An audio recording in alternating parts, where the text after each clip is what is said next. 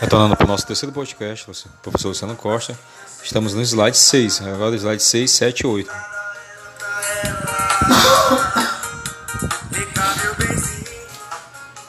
Vamos falar sobre a estrutura da, da reportagem.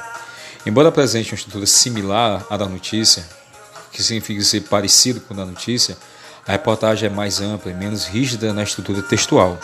Ela pode incluir as opiniões e interpretações do autor, entrevistas e depoimentos, análises de dados e pesquisa, causas e consequências, dados estatísticos, dentre outros.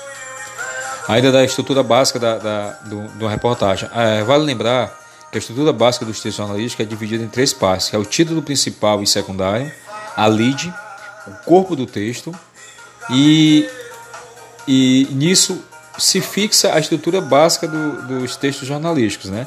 O título principal e secundário. As reportagens tocam as notícias podem apresentar dois títulos, um principal e mais abrangente, chamado de manchete, e outro secundário, uma espécie de subtítulo e mais específico. A lead, chamado lead, na linguagem jornalística, a lead corresponde aos primeiros parágrafos dos textos jornalísticos, os quais devem conter as informações mais importantes que serão discorridas pelo autor. Portanto, a lead pode ser considerada uma espécie de resumo, onde as palavras-chave serão apontadas. E, por fim, o corpo do texto. É o desenvolvimento do texto, sem perder de vista o que foi apresentado na lead. Nessa parte, o repórter reúne todas as informações e as apresenta num texto coeso e coerente. Tá? E, para encerrar os podcasts sobre a explicação de, do assunto gênero textual reportagem, tem as principais características da reportagem.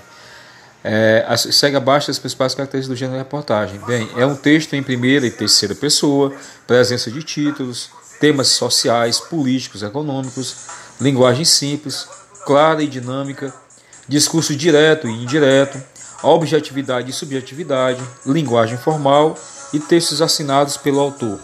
Então essas são as principais características do, do gênero textual reportagem. Eu sou Luciano Costa, encerro o podcast por aqui, esse é o terceiro podcast, daqui a pouco eu retorno com vocês.